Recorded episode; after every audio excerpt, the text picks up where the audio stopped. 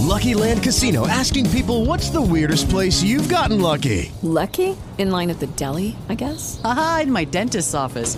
More than once, actually. Do I have to say? Yes, you do. In the car before my kids' PTA meeting. Really? Yes. Excuse me, what's the weirdest place you've gotten lucky? I never win and tell. Well, there you have it. You can get lucky anywhere playing at LuckyLandSlots.com. Play for free right now. Are you feeling lucky? No purchase necessary. Void where prohibited by law. 18 plus. Terms and conditions apply. See website for details.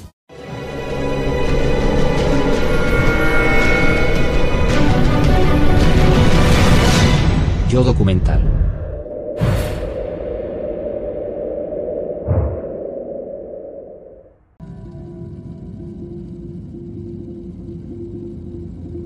Sabíamos que el mundo no sería el mismo. Recordé una línea del sagrado libro hindú, el Bhagavad Gita. Ahora me convierto en la muerte, en el destructor de mundos.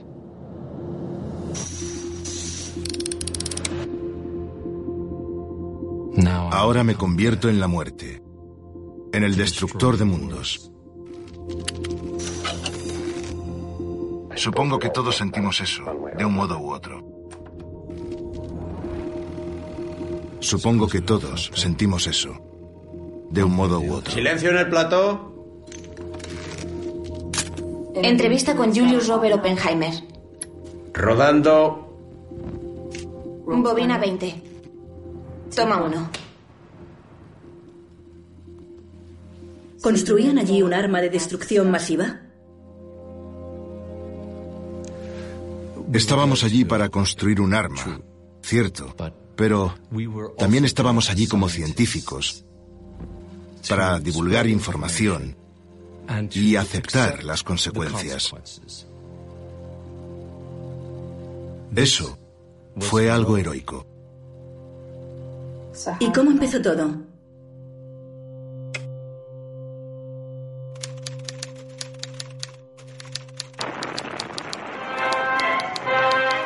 Hitler ha declarado la guerra y guerra tendrá.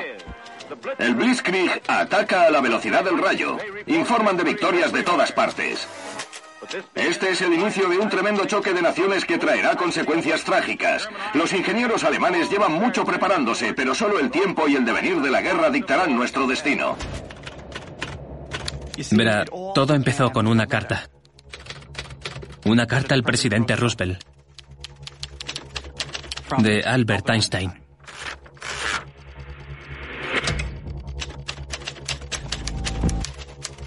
Le sugería que los alemanes estaban construyendo una superbomba.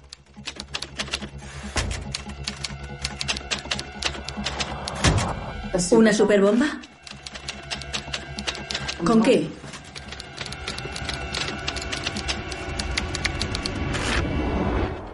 El átomo.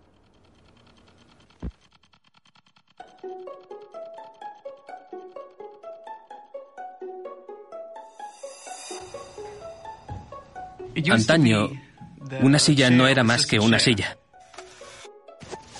Una taza de café solo era una taza de café, una cuchara era sólida. Entrevista con Richard Feynman. Rodando. Bobina 235. Toma uno.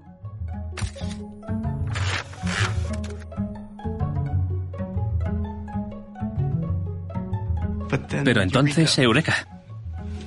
Esta taza de café está compuesta por átomos y estos por partículas más pequeñas, en constante movimiento y no puedes saber dónde están.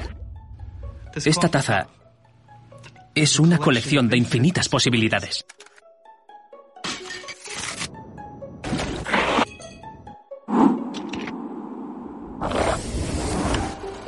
Este descubrimiento dio a los hombres de ciencia una idea. Si un átomo podía cambiarse a sí mismo, ¿por qué no iba a poder cambiarlo el hombre? Esto es la nueva física cuántica, una nueva, misteriosa y mágica realidad. Si haces los cálculos, lo que une estos átomos es la fórmula de Einstein sobre la teoría de la relatividad. E igual a mc al cuadrado.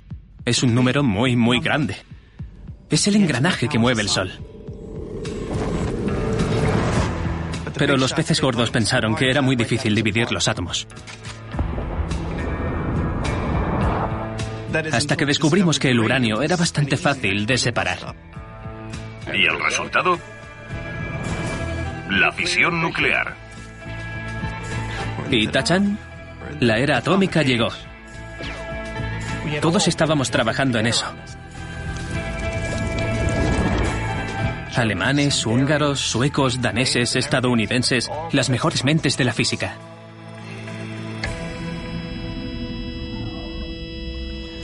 Pero entonces llegó la guerra.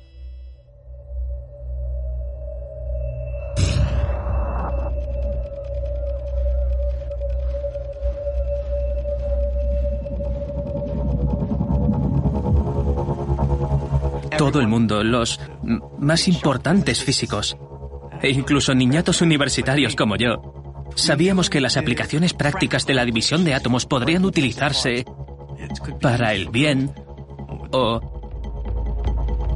ya sabes, para el mal. Había que asegurarse de que los buenos llegaran antes.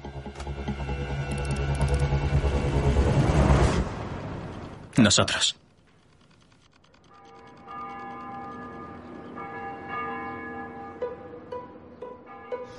La primavera de 1943, los departamentos de física de todo el país se vaciaron.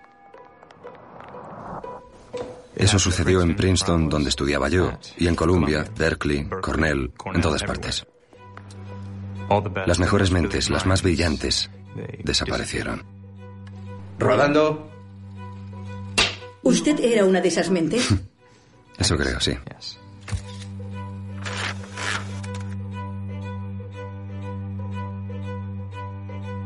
El trabajo se clasificó al más alto nivel. Eran muy misteriosos al respecto. Todos recibimos una carta.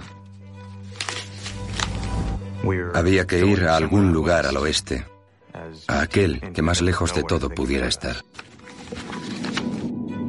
Ponía que fuéramos al 109 de East Palace Avenue en Santa Fe, Nuevo México. Allí descubriríamos cómo terminar este periplo.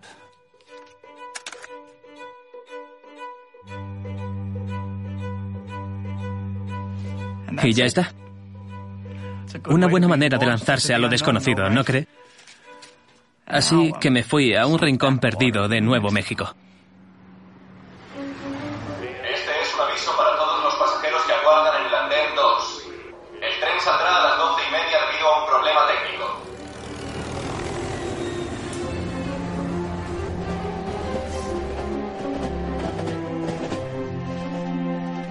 Georgia O'Keeffe dijo, el mundo es amplio en Nuevo México. Era muy tranquilo y precioso. Podías olvidarte de que estábamos en guerra. Pero la vida cambió. La guerra pasó a formar parte de nuestro mundo en primavera de 1943. Entonces empecé a trabajar en el 109 de East Palace. Se podría decir que yo era la portera.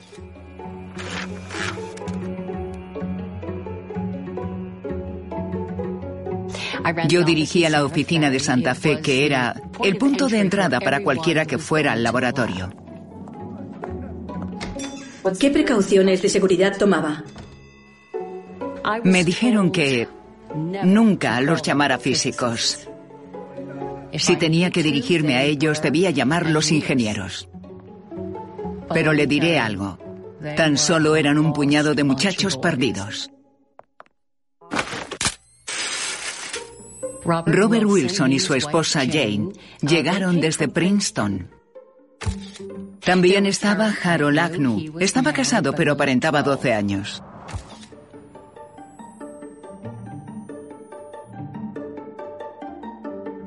También Richard Feynman. Su mujer estaba muy enferma, tenía tuberculosis. Vino con él y le internaron en un sanatorio de Albuquerque.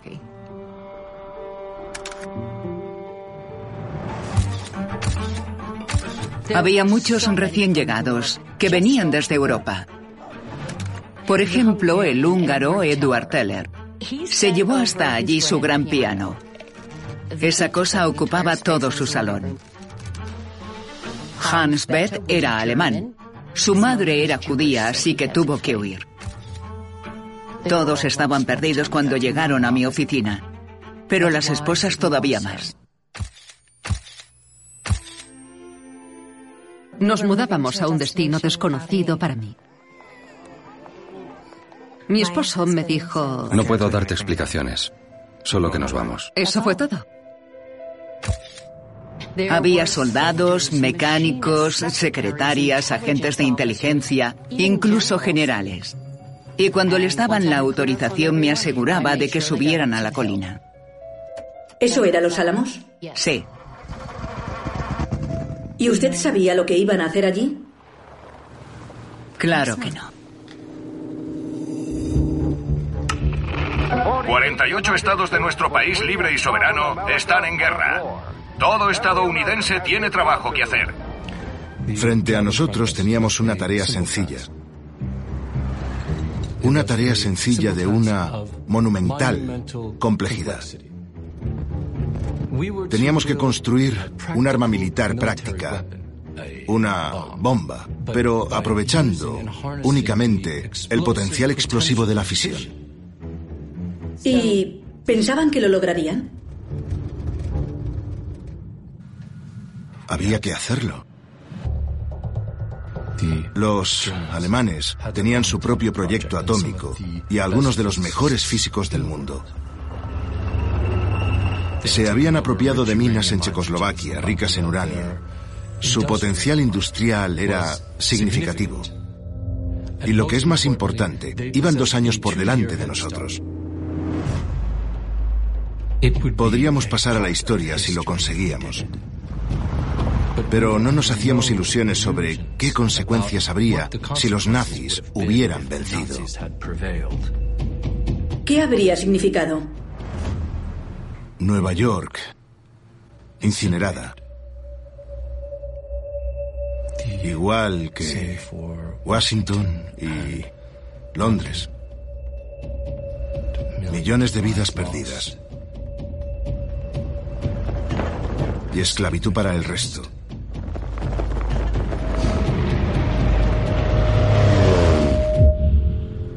El abismo.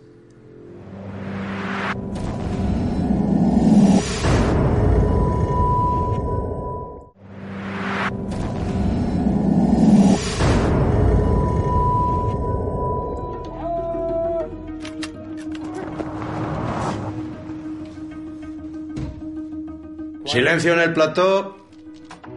Rodando. Entrevista con el general Groves. ¿Cómo se sintió cuando le asignaron como comandante militar del proyecto Manhattan? He de decir que fue una decepción. Soy ingeniero, construyo cosas. Construí el Pentágono.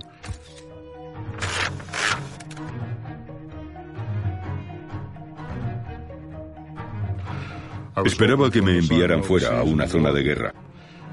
Yo no quería tener que quedarme a dirigir el proyecto de una bomba de pacotilla y perder la oportunidad de hacer algo importante. Hábleme del nombre. La primera oficina estaba en Nueva York, así que lo llamamos el Distrito de Ingeniería Manhattan, que se convirtió en el Proyecto Manhattan. Construimos plantas de refinamiento de uranio en Oak Ridge, Tennessee, donde la red eléctrica tenía la potencia que necesitábamos aislada de la red principal. Después construimos plantas para producir plutonio en el estado de Washington. La Universidad de Chicago era nuestro centro de investigación. Pero necesitábamos otras instalaciones, algún lugar secreto para desarrollar la bomba para que al conseguir el material suficiente estuviéramos listos.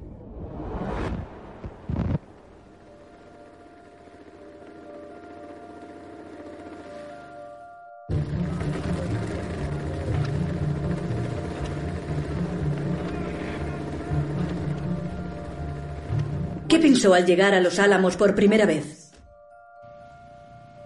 ¿Puedo decir? ¿No? Pues era una... Con perdón.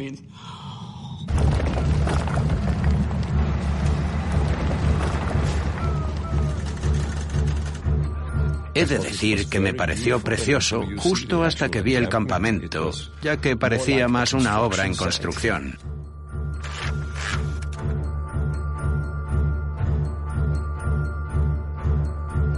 Los primeros días fueron un caos.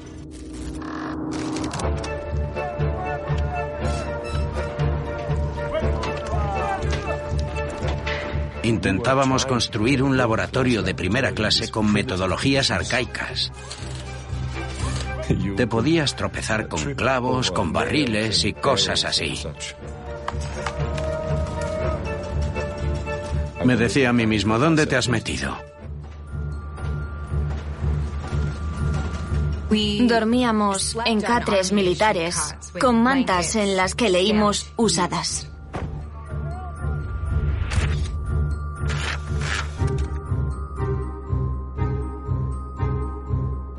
Al principio nos dio asco hasta que nos dimos cuenta de que eran las siglas del Destacamento de Ingenieros de Estados Unidos.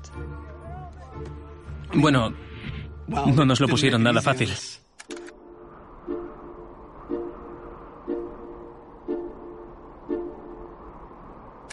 El lugar era lúgubre, polvoriento, soplaba mucho aire y nada estaba terminado. Era como si no nos fuéramos a poder mudar nunca. A nuestro general le encantaba darnos lo mínimo que necesitásemos, lo indispensable, y no se gastaba un centavo más. Eso significaba que no había aceras, ni calles, ni farolas. Algunos no pudieron soportarlo. Uno o dos renunciaron, otros se fueron a casa. Creí que era el fin de aquello. Todo podría haber fracasado desde el principio. Él, sin embargo, nos mantuvo unidos. Más que el miedo a los nazis o el deseo de resolver un fascinante enigma que la ciencia nos planteaba. ¿A quién se refiere? Oppenheimer, Julius Robert Oppenheimer. nuestro director. Le llamábamos Opie. Muchos no sabíamos qué esperar de Oppenheimer. Era un físico teórico de Berkeley, muy respetado, brillante como ninguno, pero este proyecto necesitaba un líder increíble para tener alguna oportunidad.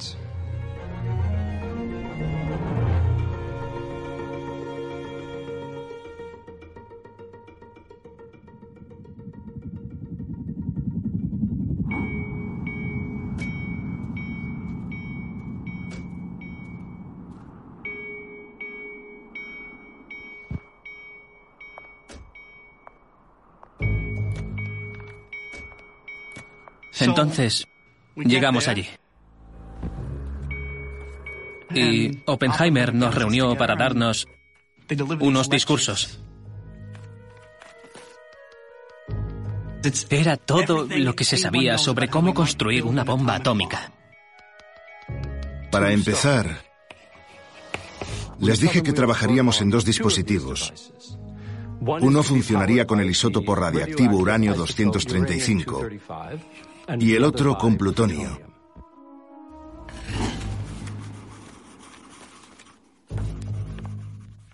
Así que esto es lo que teníamos que hacer. Primero, teníamos que aprenderlo todo sobre un nuevo material radiactivo sin tener acceso a dicho material. ¿Por qué? Porque todavía no existía. Lo estaban haciendo en Tennessee.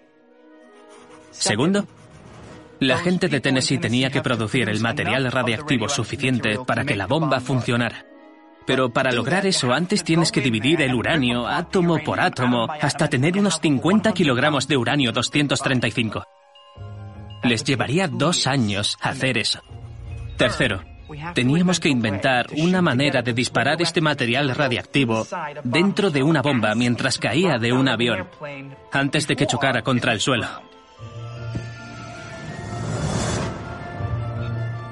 En unos segundos. Luego había que construir la bomba, asegurándonos de que funcionaba tal y como se indicaba en los planos. Aunque no sería así. Lo de a la primera no va con la ciencia. Y por último, había que probarla, conseguir más o menos mil mediciones correctas con un margen de una millonésima parte, sin explotar en mil pedazos.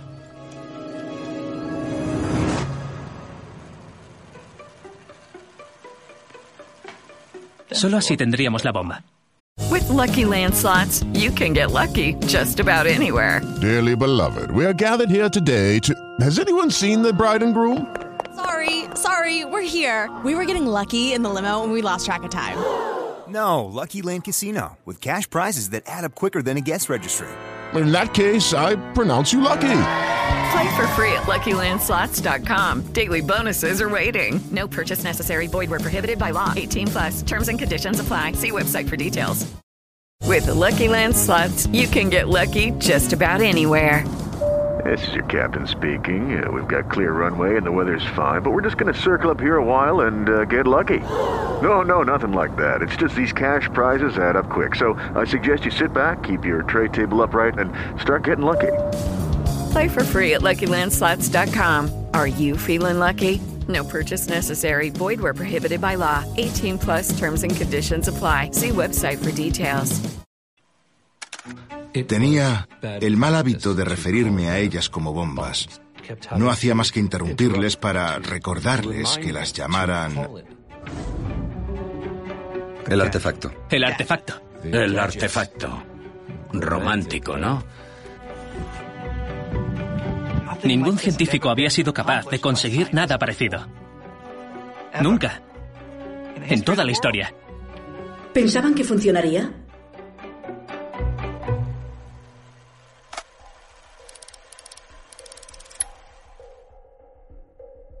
No, no sabíamos si funcionaría. Aunque también se decía que igual funcionaría demasiado bien.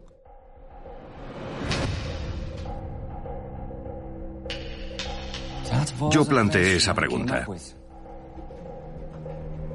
¿Y si la reacción nuclear era tan caliente que prendía la atmósfera?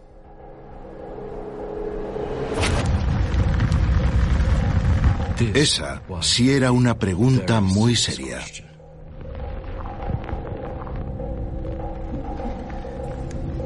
Sí, también consideramos si el calor de una bomba atómica podría destruir la vida como la conocemos en este planeta.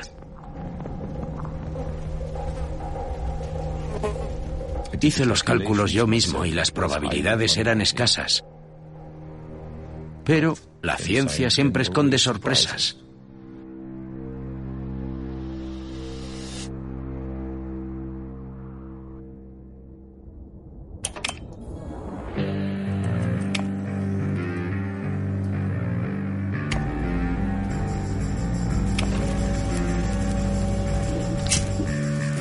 Empezó el trabajo. Y arrancar nos sentó genial.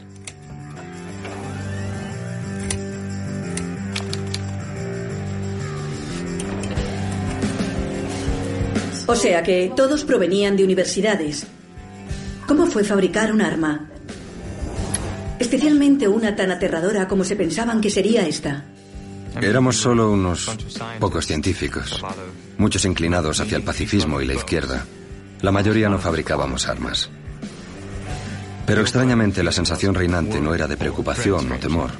¿A qué se refiere? Venga, eran las mejores mentes de nuestra generación. Estaba ahí con esos figuras tratando de averiguar cómo cumplir una tarea imposible para intentar ganar la guerra. Sí, estábamos emocionados.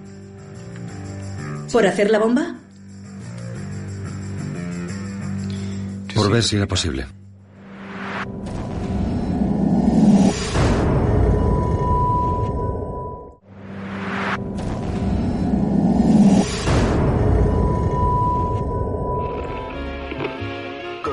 Días desde la KRS de Los Álamos. Les traemos las noticias y anuncios de la colina.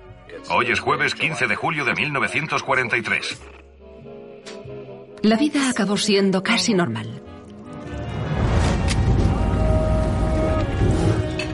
Tan normal como cuando... ¿Estás en guerra? El presidente Roosevelt ha fechado la siguiente charla informal para el 28 de julio, donde se discutirá el progreso de la guerra y nuestros planes para la paz. Metida en un laboratorio secreto del que casi nunca salías. También les recordamos que por favor limiten su consumo de agua.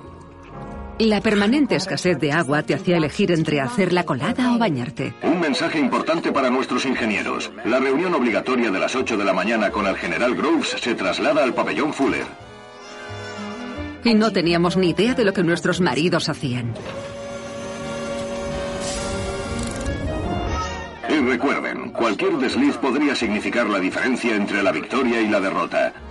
Cuidado con lo que dicen y a quién se lo dicen.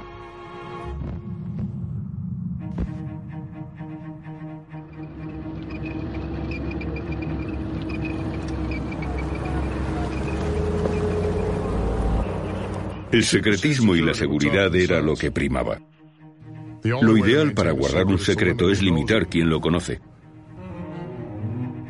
Yo no quería que las divisiones hablaran entre sí, pero Oppenheimer insistía en que los auténticos descubrimientos nunca se producen sin un flujo libre de información. ¿Qué quiere decir? La división teórica pasaba cálculos a los de química y metalurgia. Las de química y metalurgia preparaban el material para la división experimental.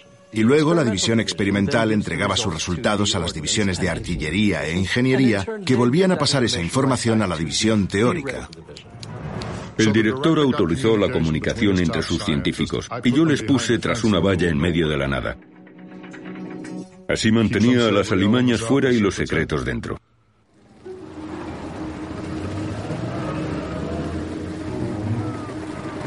Una valla, guardias y carteles de prohibido el paso te recibían en los álamos.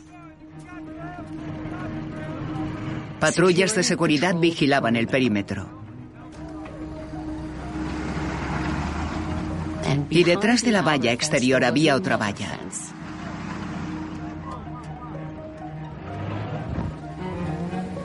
Y después la ciudad.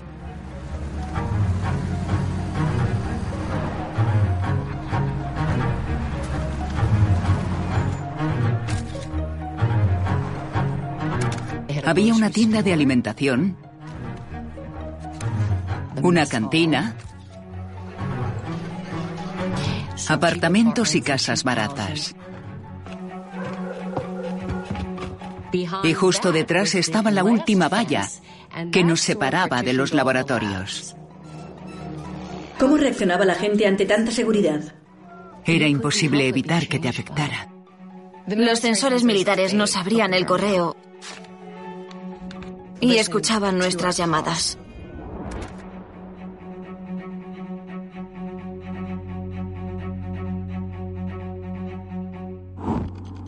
Mi opinión, la seguridad de los Álamos era una pesadilla.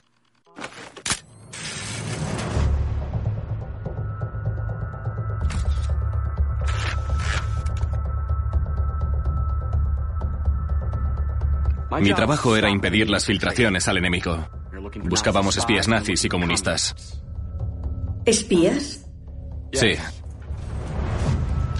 Muchos de los científicos acababan de obtener la ciudadanía o estaban en proceso. Había cabezas cuadradas por todas partes. Pero la mayoría eran judíos. Así que no le tenían mucho cariño a Hitler. Supongo que eso era una ventaja para nosotros. Okay, round two. Name something that's not boring. A laundry? Ooh, a book club. Computer solitaire, huh? Ah, oh, sorry, we were looking for Chumba Casino. That's right. ChumbaCasino.com has over 100 casino style games. Join today and play for free for your chance to redeem some serious prizes. ChumbaCasino.com. No purchase necessary. Full prohibited by law. 18 plus terms and conditions apply. See website for details. With lucky landslots, you can get lucky just about anywhere. Dearly beloved, we are gathered here today to. Has anyone seen the bride and groom? Sorry Sorry, we're here. We were getting lucky in the limo and we lost track of time.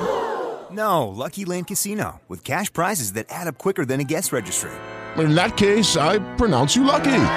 Play for free at LuckyLandSlots.com. Daily bonuses are waiting. No purchase necessary. Void where prohibited by law. 18 plus. Terms and conditions apply. See website for details.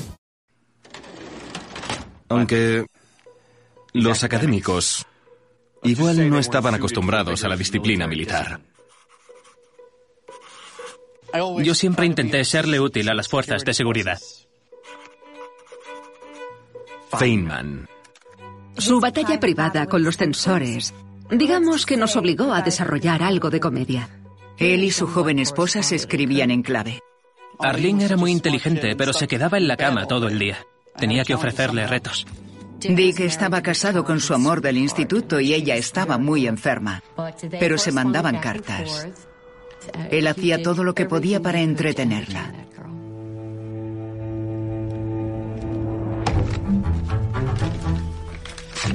La censura prohibía el uso de códigos, claves y cualquier otro medio de espionaje.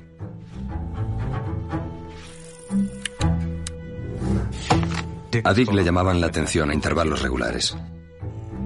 Siempre daba la clave para descifrar el código familiar Feynman. Esperaba lo justo para que los censores lo descifraran. Y cambiaba a otro sistema de criptografía. Alguien tenía que mantenerlos alerta. Parece que se le ocurrieron códigos bastante elaborados. Me gustan los números. Fue por eso por lo que me trajeron desde Queens. Con ellos empieza todo el proceso. Lo teórico. Es genial porque solo necesitas tu cerebro, una pizarra y un pedazo de tiza.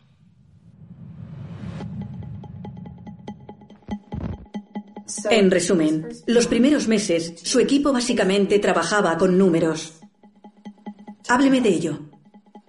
De acuerdo. ¿Cómo se consigue que una bomba atómica explote? Ese era un terrible problema. Requería unos cálculos increíblemente difíciles y unos problemas de ingeniería terribles. Explíquemelos. Oh, ah, Es muy, muy técnico. Estoy intentando entender lo que hicieron. ¿Estás segura? Sí. De acuerdo. Bien, primero consideremos una rápida cadena de reacción de neutrones. En un kilogramo de uranio 235 hay 5 por 10 elevado a 25 núcleos. Y a cada lado de la barrera entre material activo e inactivo, si los radios son iguales, Se necesitarían aproximadamente n igual a 80 generaciones Para fisionar todo el kilogramo. Y como R es igual a R, la inclinación debe ser igual. Usamos la siguiente ecuación para averiguar la masa crítica. K. K por R, por el coseno de K, por R más R entre R', entre 1 menos R, Entre R', multiplicado por el seno de... y por R, Igual a cero. cero. igual a cero. Se despeja la K. ¿Lo ha entendido? Judy was boring. Hello. Then Judy discovered ChumbaCasino.com. It's my little escape. Now Judy's the life of the party. Oh, baby, Mama's bringing home the bacon. Whoa, take it easy, Judy. The Chumba life is for everybody. So go to ChumbaCasino.com and play over 100 casino style games. Join today and play for free for your chance to redeem some serious prizes. ChumbaCasino.com. No purchase necessary. Void where prohibited by law. 18 plus terms and conditions apply. See website for details. Mm, no. Es, está bien, pues... eh, ¿Y si intenta explicármelo en cristiano? La física en teoría es simple, ¿no? Tienes que reunir el suficiente material radiactivo en un solo lugar y alcanzar la masa crítica. La masa crítica es la cantidad mínima de material necesaria para crear una reacción de fisión autosuficiente. Fisión. Cuando un neutrón choca con ese material radiactivo, el átomo se divide, liberando energía y creando dos o tres neutrones que dividen más átomos. Con la masa y densidad adecuadas es una reacción autosuficiente. Y ¡boom! Para conseguirlo, se cogen dos piezas de material subcrítico y se juntan muy rápido. Por ejemplo, en una pistola. La velocidad es clave. Todo pasa en una millonésima de segundo, así que hay que hacerlo todo a la vez. Si no... Lo llamábamos chisporroteo. ¿Cómo? Chisporroteo. Disculpe, ¿me lo repite? Un fiasco. Lo que hicimos los primeros meses fue intentar averiguar las cantidades. ¿Cuánto material necesitábamos? ¿A qué velocidad había que juntarlo? ¿Y cómo tenía que ser de puro? Eso implicaba resolver problemas muy difíciles, incluso para los físicos más brillantes en las mejores circunstancias. Y las nuestras estaban lejos de parecerse a las mejores. Intentábamos inventar nueva ciencia en condiciones que estaban lejos de ser ideales, sin contar con los materiales que necesitábamos. Y luchando contra el reloj.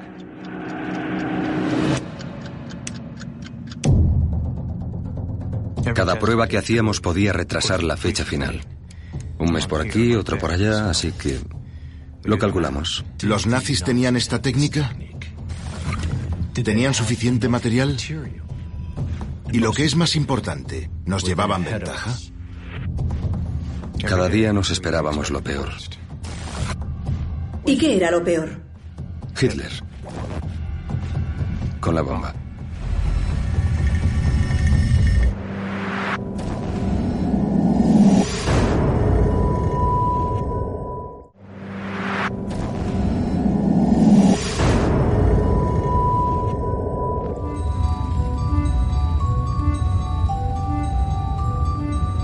Les deseamos felices fiestas desde la KRS aquí, en Los Álamos. Y empezamos con los anuncios matutinos. Primero, nuestros compañeros de las Islas Británicas han empezado a llegar. Nuestro director quiere recordar a todos los de la colina que deben ser hospitalarios. Los científicos de la misión británica eran parte del interminable flujo de incorporaciones. En Navidad llegó un miembro muy importante para la misión, que tenía a todos los ingenieros alterados.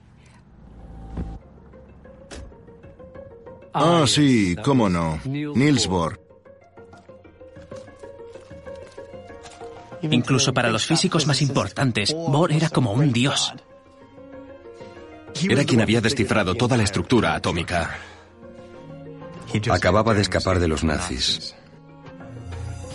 Y todos le admirábamos.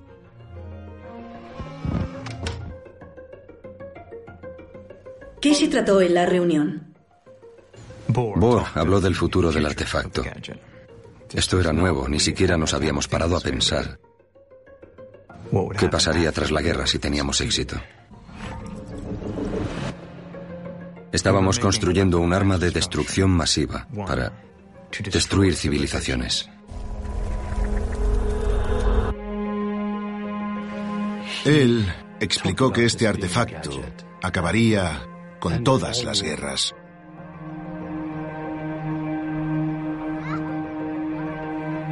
Que haría que el coste de la lucha fuera tan alto que nadie se arriesgaría a intentarlo.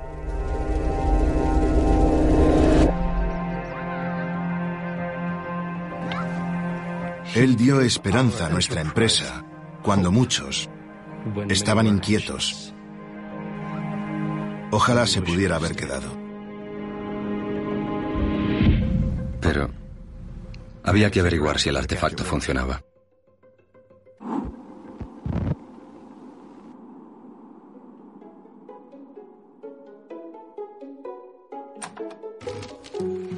Cuénteme qué pasaba por aquel entonces en los laboratorios. En la división experimental por fin empezamos a recibir plutonio de Hanford con el que hacer pruebas. Cada cifra había que comprobarla o refutarla con experimentos. Esto era esencial. Al fin y al cabo, no queríamos un artefacto solo teórico. Debía funcionar. Las jornadas que pasábamos trabajando recluidos en un oscuro y recóndito laboratorio cada día eran... te dejaban exhausto. Empezábamos a las 8 de la mañana y trabajábamos hasta las 4. ¿De la tarde? No. de la madrugada. Y el hecho de estar aislados del resto de la civilización, pues no ayudaba. Y de repente la gente empezó a volverse un poco loca. Sí, estaban que se subían por las paredes.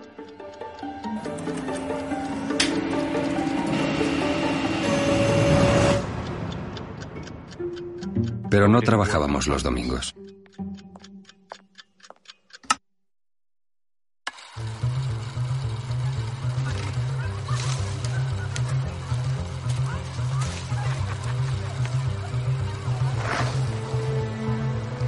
Había una pista de esquí que usábamos durante el invierno.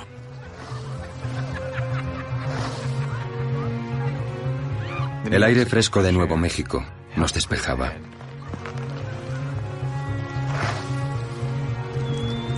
Y cuando llegaba el deshielo, dábamos paseos. A veces hasta íbamos de picnic.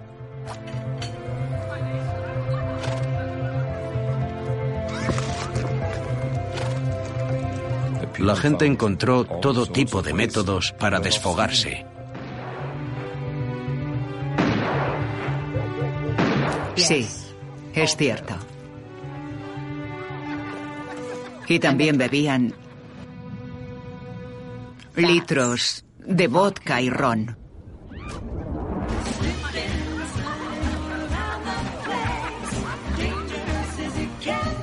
Todo lo que se encontrasen.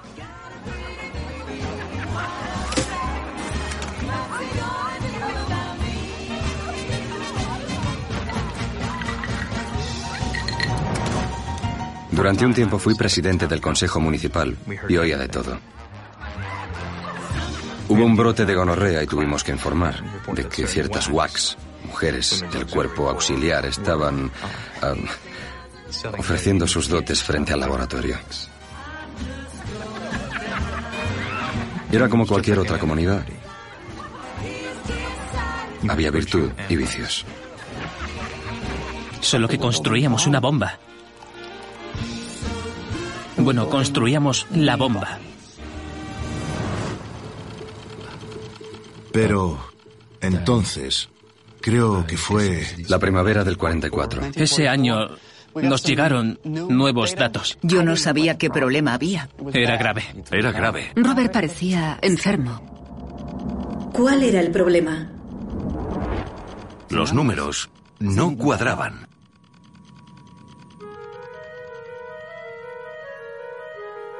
Los resultados experimentales no empastaban con los cálculos teóricos.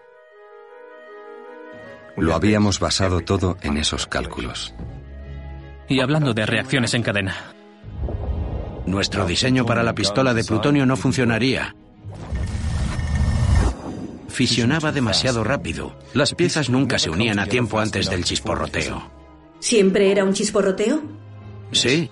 Nuestro trabajo. Todo nuestro trabajo. Corría peligro. Corría peligro. Teníamos problemas. Hubo que descartar absolutamente todo. Nos preguntábamos si habíamos perdido la guerra.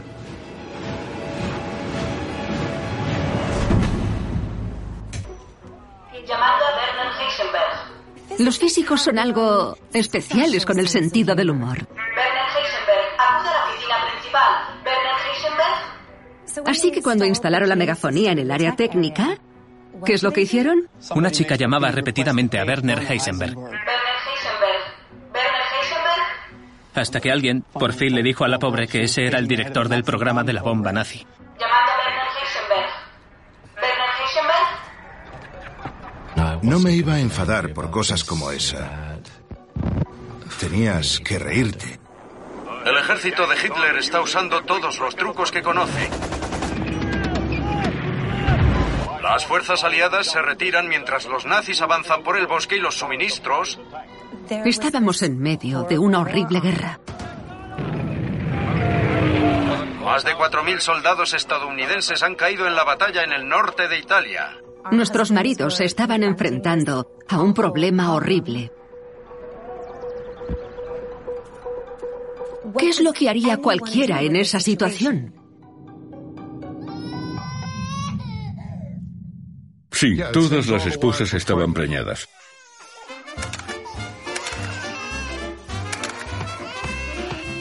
Yo encontré marido. Un químico me robó el corazón y formamos una familia.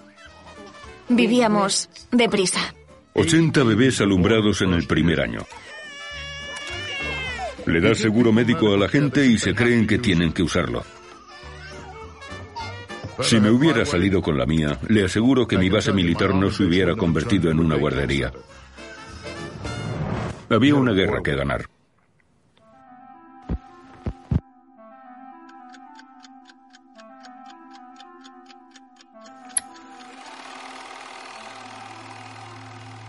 En ese punto ya llevaban un año con el proyecto. Cuénteme qué sucedía. La primavera de 1944 acabó siendo una época desesperada para nosotros. ¿Y eso?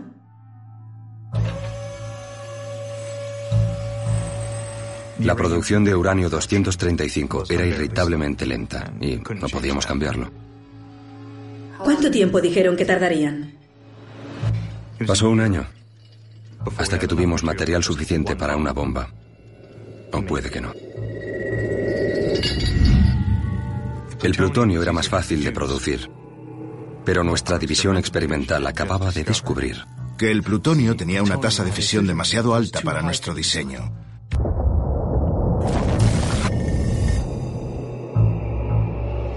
Para el diseño de cualquier pistola. ¿Qué significa eso?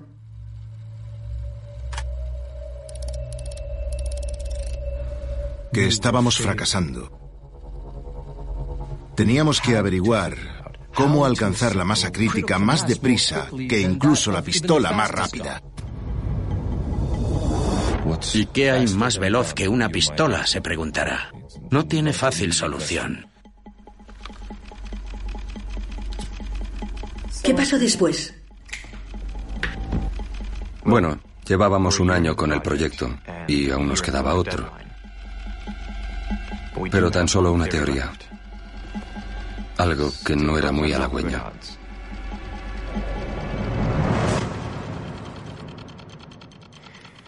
La formuló un científico de Caltech.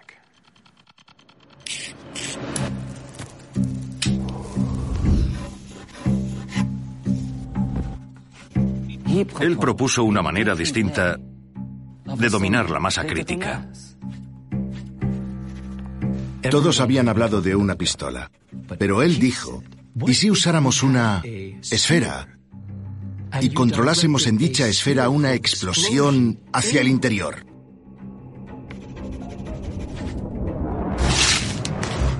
Nadie aprobó la idea. ¿Por qué? Porque tendría que ser perfectamente simétrica. No, era imposible.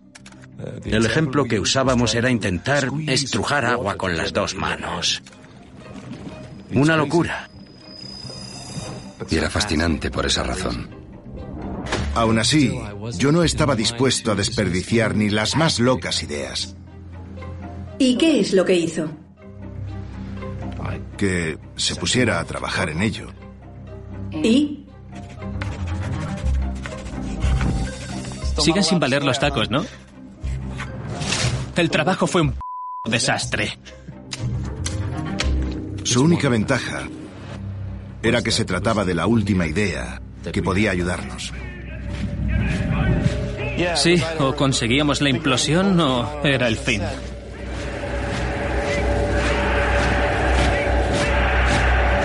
Y se acabó.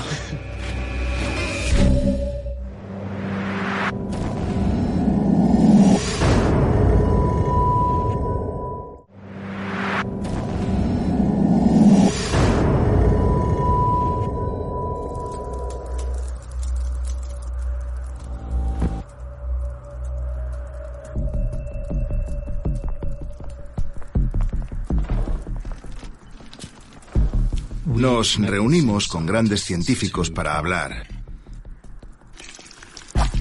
El problema recurrente era... ¿Va por delante el enemigo?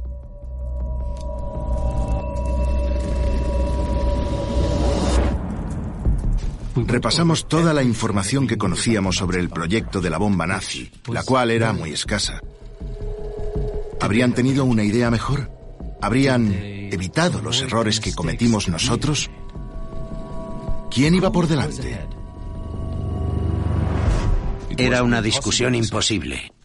Intentábamos obtener probabilidades no basadas en ningún dato. ¿Y qué hicieron?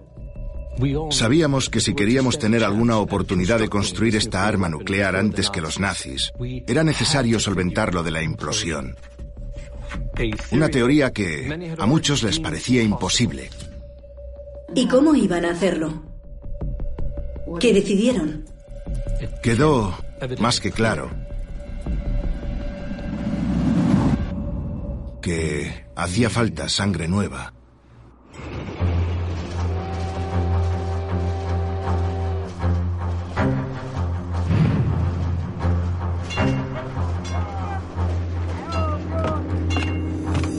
Silencio en el plató. Sí, soy ucraniano.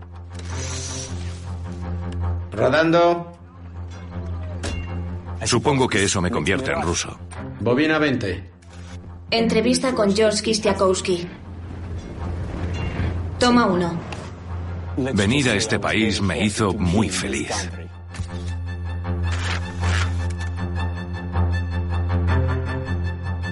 Vine para ayudar con el programa de implosión. Tenía una tarea imposible, pero no iba a fracasar ante lo imposible. Traer a Kisti fue solo el inicio. Todavía nos quedaba rehacer todo el laboratorio. Oppenheimer, y yo estuve de acuerdo, decidió dedicar la mayoría de los recursos del laboratorio a solucionar el problema de la implosión. Y creíamos que antes estábamos ocupados. Y de nuevo la población creció. Casi sin darnos cuenta se habían apropiado de otra pradera. Era como una pequeña ciudad. Todos los científicos estaban muy motivados para conseguir el objetivo. Y todo dependía de una sola cosa. ¿Y qué era? Llegar a entender la implosión.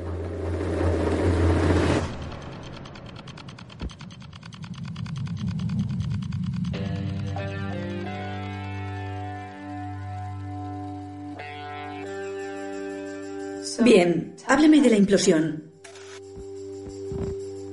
¿Por dónde se empieza? Si lo que quieres es que implosione un artefacto, tienes que conseguir que una gran bola de metal se comprima en otra más pequeña. ¿Y cómo se hace eso? Con mucha fuerza. Hay que crear algo llamado onda de choque que comprima uniformemente el núcleo de plutonio. Esta onda se produce con una explosión dirigida hacia el interior. Pero tiene que ser muy precisa. ¿Y cómo se prueba una onda de choque? Hay que hacer que exploten un montón de bombas.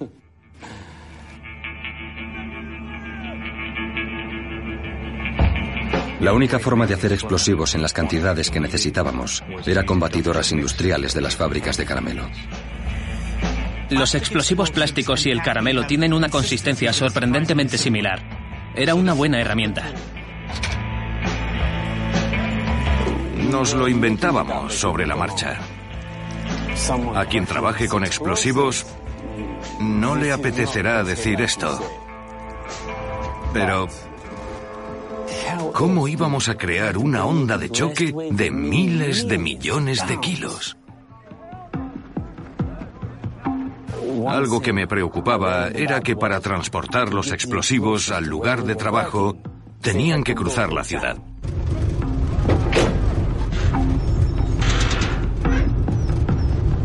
Si un camión se hubiera salido de la carretera, habría arrasado con el 90% de las mentes que habitaban allí. Además, no podemos olvidar lo que había en esos edificios. Ese material era radiactivo.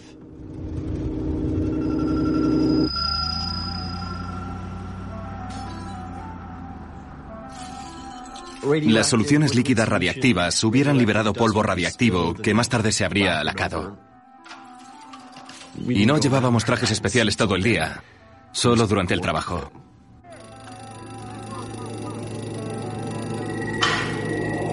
Teníamos un club. Era TMP.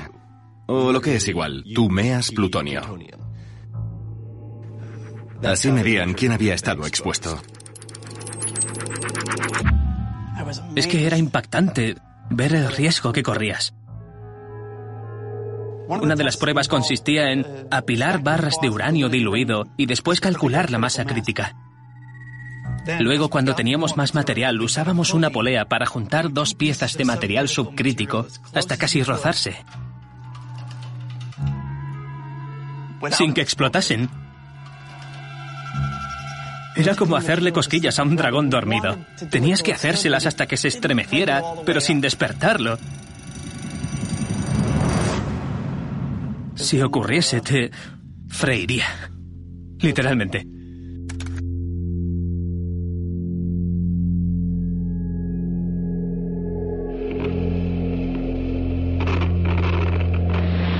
Del 6 de junio, cuartel general de los aliados. Por orden del general Eisenhower, los navíos aliados apoyados por fuerzas aéreas desembarcaron en la costa septentrional de Francia.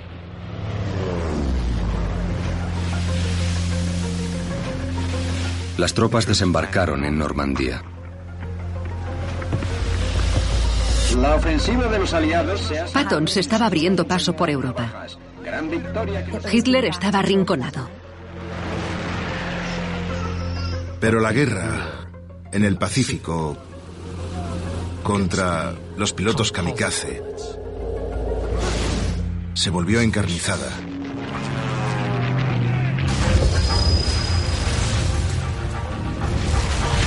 Nuestros muchachos estaban muriendo y sentimos un ansia incesante de progresar. Este era nuestro reto. Había que superarlo. Era nuestra obligación.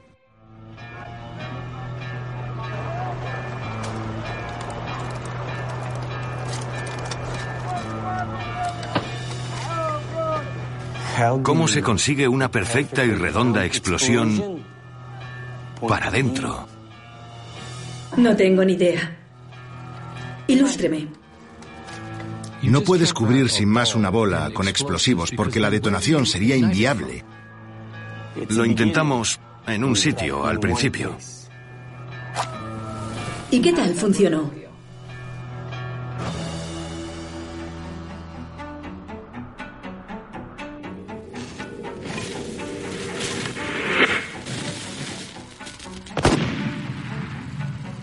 ¿Y bien?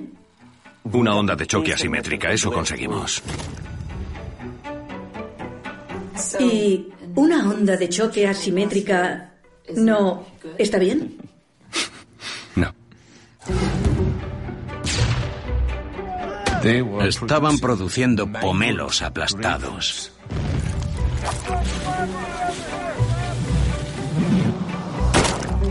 Y si usábamos más detonadores, Pasaba justo lo mismo. Incluso los científicos más arrogantes pensaban que fracasarían. No querían tener relación con aquello. Pero la implosión todavía era una idea nueva a esas alturas. Y la única que les quedaba.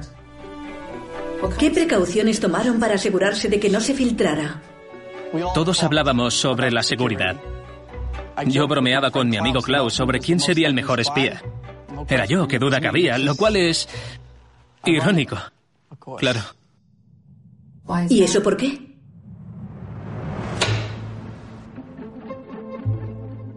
Diga su nombre a cámara, por favor.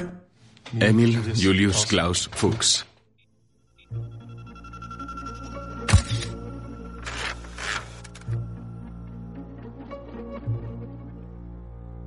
¿Cuándo empezó a trabajar en el proyecto Manhattan? Eh, empecé en el invierno de 1943 con la misión británica. Era extremadamente brillante, extremadamente trabajador y extremadamente callado.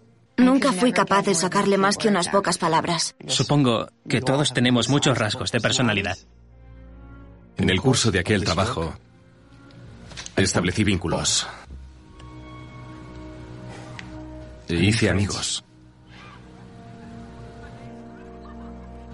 Por supuesto, tuve que ocultarles mis inquietudes. Se convirtió en una especie de mascota para muchas de las esposas. Me permití hacer nuevos amigos y ayudar a la gente para poder ser el hombre que quería ser en todos los aspectos. Klaus me caía bien. Me prestaba su coche para ir a ver a Arling. Cuando te racionan la gasolina y no hay neumáticos de repuesto, eso dice mucho de ti.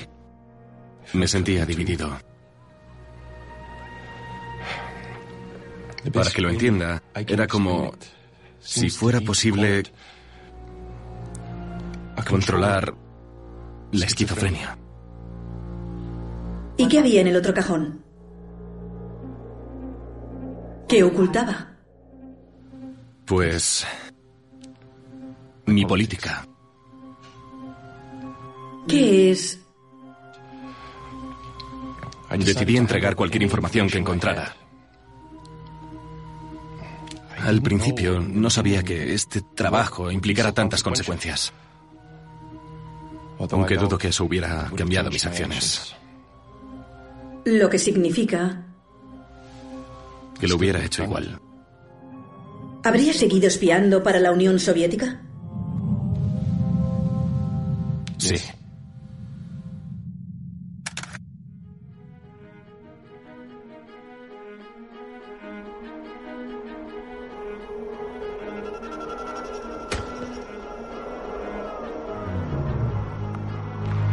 En septiembre de 1944 no habíamos avanzado demasiado solucionando el problema de la implosión.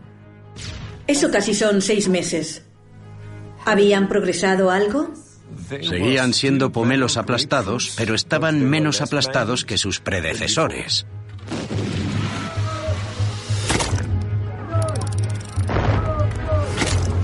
¿Cómo justificar dos mil millones de dólares malgastados ante el subcomité del Senado? Veamos. ¿Y cómo se hace una onda simétrica? Hay que centrarla de alguna manera. ¿Cómo? Y entonces, Eureka, el momento llegó. ¿Y si usamos una lente? ¿Una lente? Lo importante no es el aspecto de una lente, sino lo que hace, que es concentrar la luz o en nuestro caso, la onda de choque. No era una lente hecha de cristal, sino de explosivos. Cubrimos con muchas capas de explosivos el núcleo de plutonio para que un explosivo rápido se topara con otro cuya reacción fuese más lenta. Esto concentraba la fuerza hacia adentro, alcanzando la masa crítica, que inicia la reacción en cadena. Con las medidas adecuadas, se conseguía una explosión simétrica. ¿Y qué ocurrió entonces? Decidí que ese iba a ser nuestro diseño y más valía que funcionara.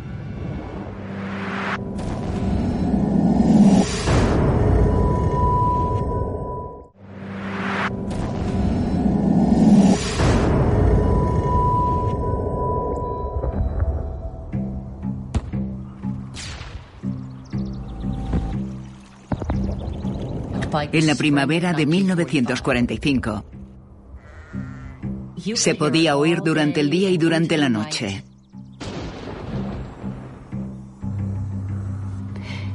Algo había cambiado en la colina.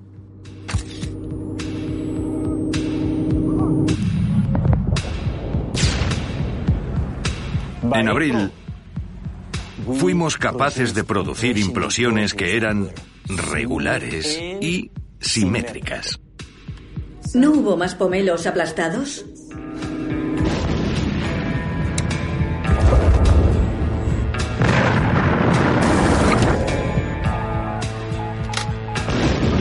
Así que la lente funcionó. Sí.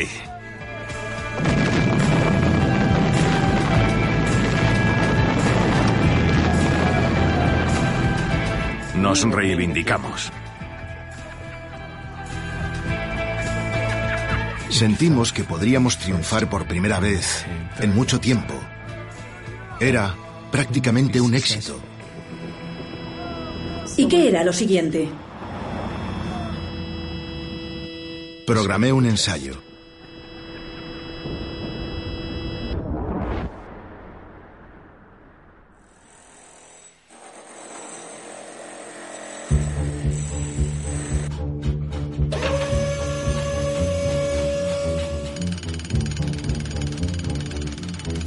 Cuando nos dimos cuenta de que podríamos producir múltiples bombas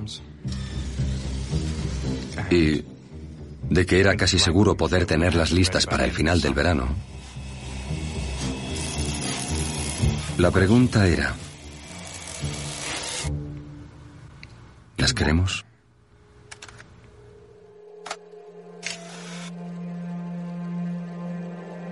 ¿Qué quiere decir? Fui criado como cuáquero. Me considero un pacifista. Le parecerá raro que un pacifista haya trabajado en esta arma.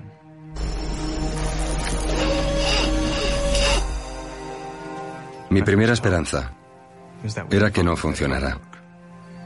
Que los físicos ni siquiera nos dejasen montar la bomba. Pero bueno, Hitler me daba mucho más miedo.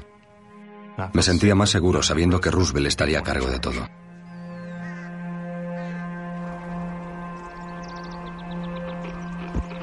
Interrumpimos la programación para emitir un boletín de noticias especial de la CBS.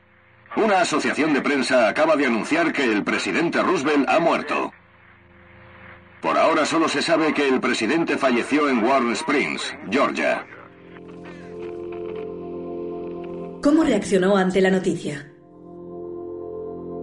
Sentí terror. A las 19.09 horas, Harry S. Truman juró el cargo de presidente y asumió responsabilidades para las que no ha podido ni prepararse ni informarse.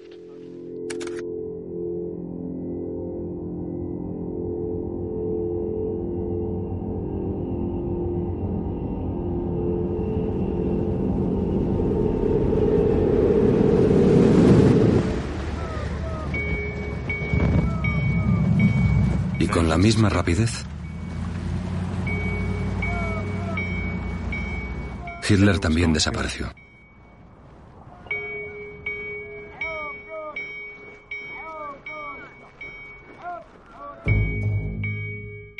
Muchos habíamos venido a los Álamos para detener a los nazis. Pues ya estaba muerto. En su búnker subterráneo en Berlín. El Tercer Reich ya era solo cenizas.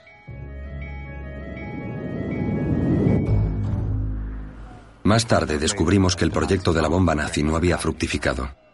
Nunca fue una amenaza real. Así que teníamos un nuevo presidente. Y diferente enemigo. Solo teníamos unos meses para probar el arma sobre el terreno. ¿Por qué hacíamos eso? Los japoneses no tenían la bomba y lo sabíamos. Yo quería detener a Hitler. Era más difícil aceptar la responsabilidad por la destrucción de Tokio. La nuestra era el arma del terror. No se lanzaba contra un tanque, sino donde más daño podía hacer. Sobre civiles en una ciudad. Así que los convoqué a todos para que habláramos del impacto del artefacto. ¿Y? Había tensión. Muchos pensábamos que nunca la usaríamos. Y entonces habló Oppenheimer. ¿Qué fue lo que les dijo? Todos sabíamos que nos movilizábamos por aquel entonces para la invasión de Japón. Millones de vidas estadounidenses estaban en juego. Podría haber dicho eso. Pero les hablé de corazón y les dije que la bomba tenía que ver la luz. La única manera de que su potencial de destrucción pudiera ser comprendido y por tanto controlado era si se le daba uso.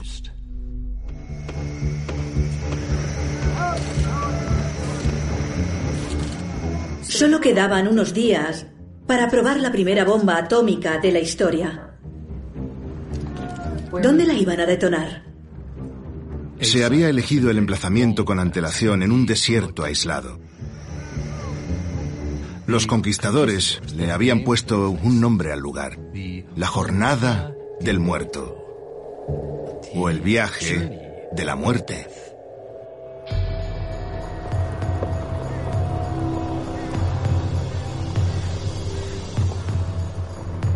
Opie bautizó la prueba con un nombre en clave, Trinity. Solo Oppenheimer podía haber ideado algo tan teatral.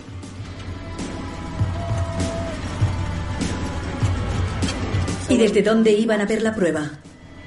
Construimos varios búnkers desde los que observar la explosión a una distancia segura. Todo el mundo trabajaba hasta dejarse la piel.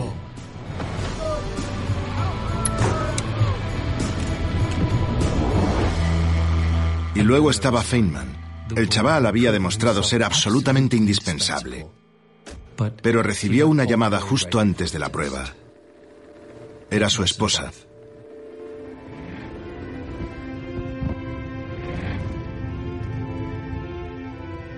Ya tenía tuberculosis antes de casarnos. Y aún así me casé con ella. Dejarla era imposible, exactamente igual que abandonar mi trabajo. Me gustaba el reto. Pero me distrajo mucho justo cuando más sufría ella.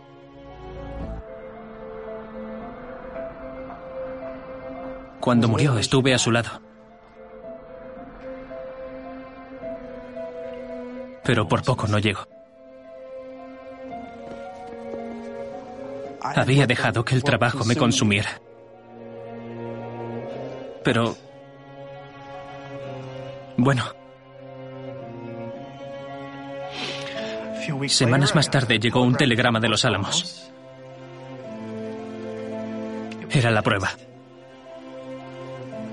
¿Y qué hizo?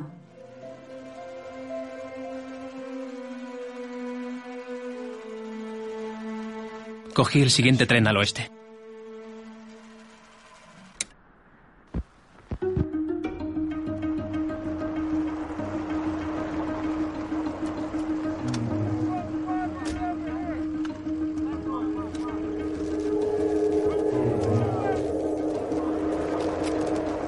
A primera hora de la mañana se inició el ensamblaje final.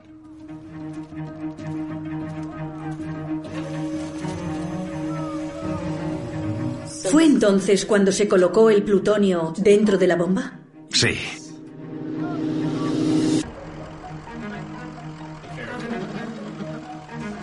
Fuera se oían los coches al ralentí. Nuestra escapatoria, por si la cosa se torcía.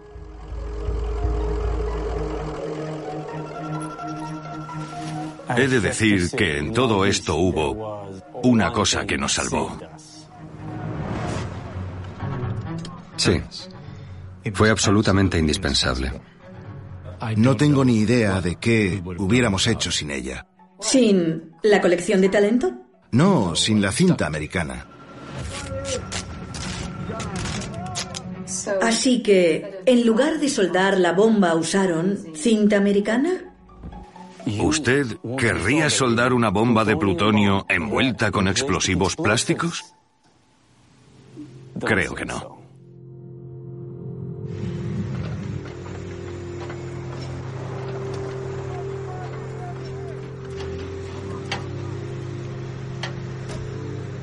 ese sábado llegó el momento de izar el artefacto.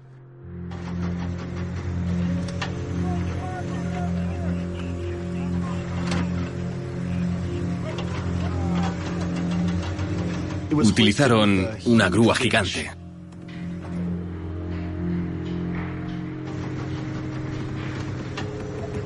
Intentaron tranquilizarnos colocando una montaña de colchones alrededor de la torre. Gran idea.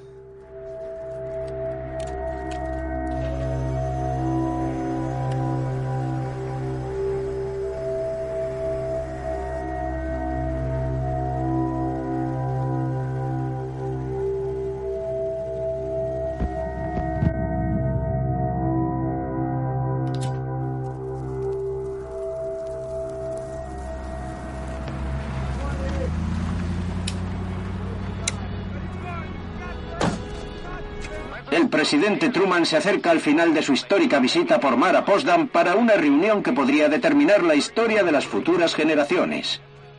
¿A qué hora programó la prueba? La hora T-0 se había fijado a las 4 de la mañana. Pero...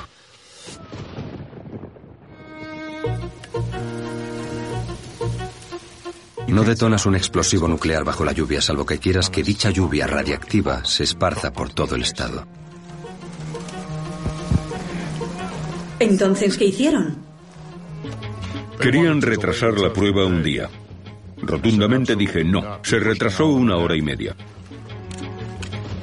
Ahora estamos en T menos 8 horas. No diré nombres, pero recibí una llamada de unos colegas científicos que me invitaron a hacer un picnic esa noche. ¿Un picnic por la noche? La sesera me hizo clic y acepté reunirme con ellos. Yo llegué a Los Álamos cuando los autobuses estaban saliendo. Así que fui directamente al sitio que estaba a unos 40 kilómetros. Stalin dice que los rusos participarán en la guerra contra Japón el 8 de agosto. Escalamos hasta la cima de Sandia Peak, a las afueras de Albuquerque. A todo el personal, ahora estamos en T menos dos horas. Está entre 17 y 30 grados al noroeste. Nos dieron gafas oscuras para que lo viéramos. Unas gafas oscuras. Las horas no pasaban. Ya no quedaba nada que hacer. Habíamos tomado todas las precauciones posibles. Y sí, también hicimos apuestas. Nos jugamos un dólar. La fuerza explosiva, eh, 8.000 toneladas de TNT. Siempre he creído que hay que apostar por uno mismo, así que dije 50.000. T menos 20 minutos y contando. 300. Yo 1.400. 40.000 toneladas. Finalmente el cielo empezó a despejarse. En ese momento mantener la calma era lo más importante. Centro de comunicaciones, necesitamos una respuesta de inmediato. Pero Enrico Fermi, el premio Nobel italiano, aceptaba apuestas sobre si la bomba prendería a la atmósfera y destruiría Nuevo México o el mundo entero. Esa probabilidad era casi inexistente. Apostó por Nuevo México.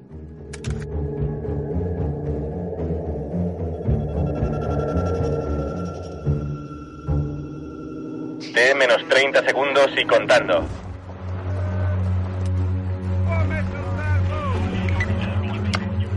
¿Cómo fueron esos últimos segundos? La espera se hizo eterna. 15 segundos. Una eternidad que determinaría el curso de la historia. 10. 9. 8. 7. 6, 5, 4, 3, 2, 1.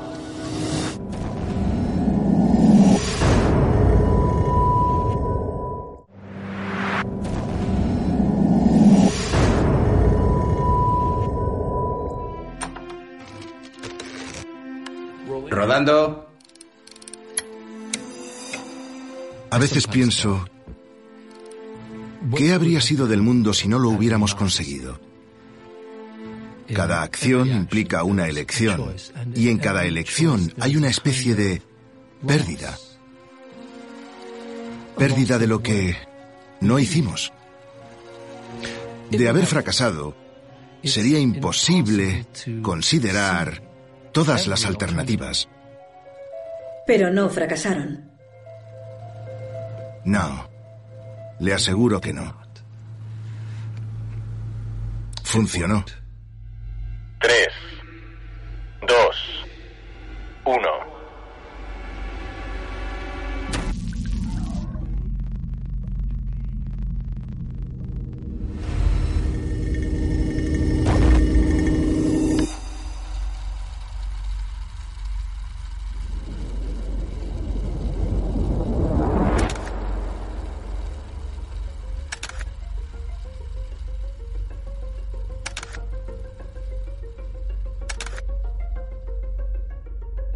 Todo el campo brillaba más que a plena luz del día.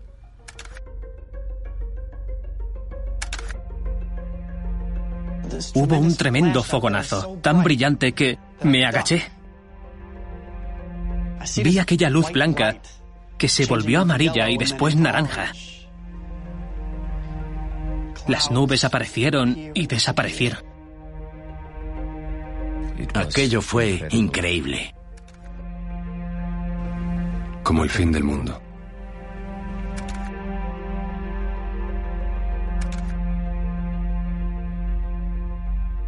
Nadie dijo nada.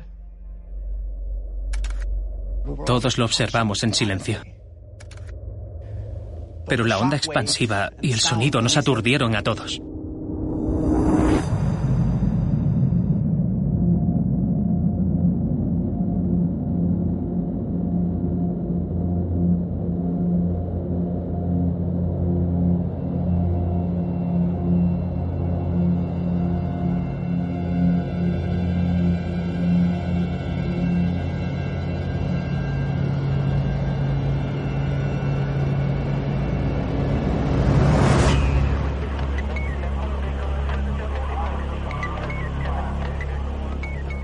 Hombre que tenía al lado, un periodista al que Groves había invitado, dijo, ¿qué ha sido eso?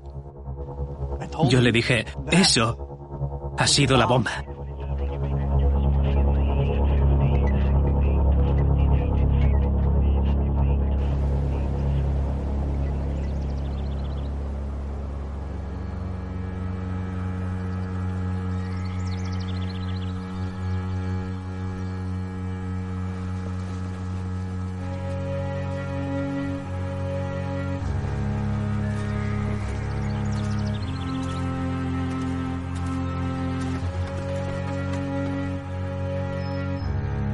Volvimos a los autobuses, casi sin hablar.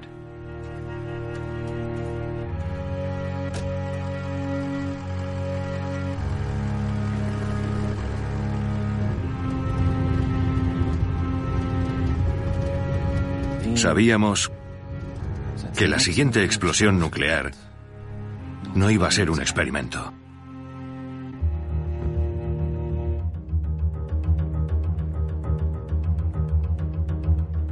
El mundo había cambiado. El sol salió dos veces aquel día.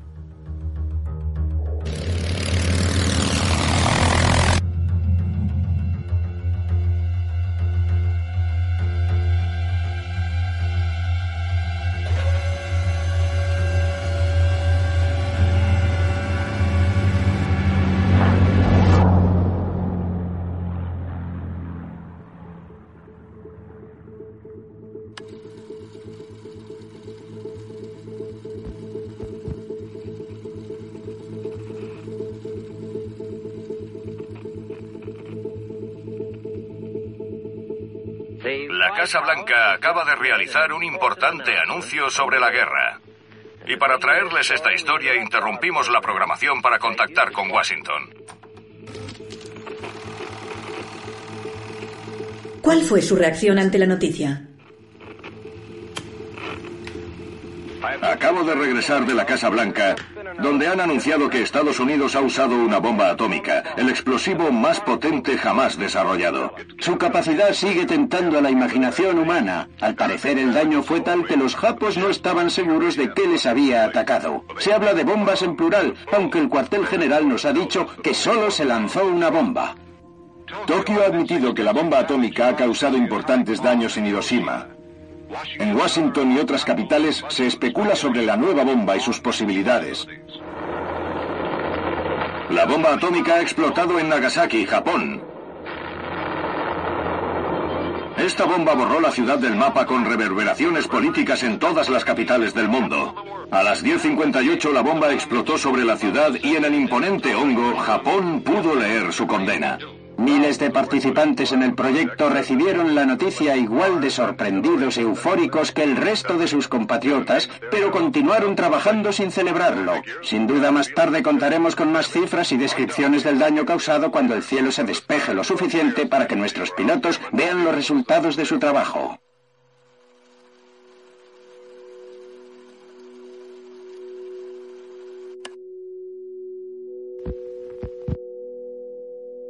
Y se acabó.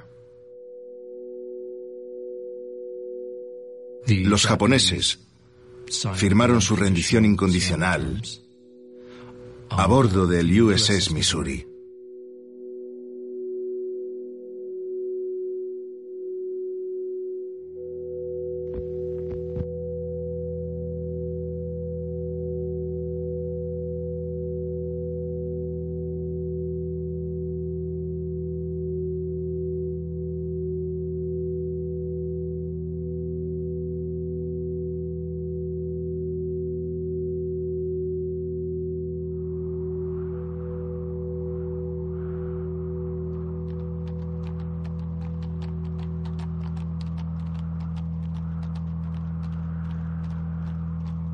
Algunos fueron a Hiroshima y a Nagasaki más tarde, 30 días después.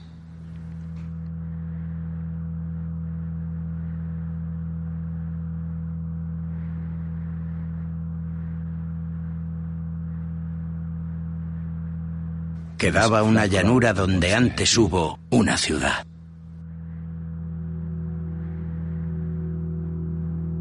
La idea de que un solo avión y una sola bomba pudieran hacer eso era algo nuevo.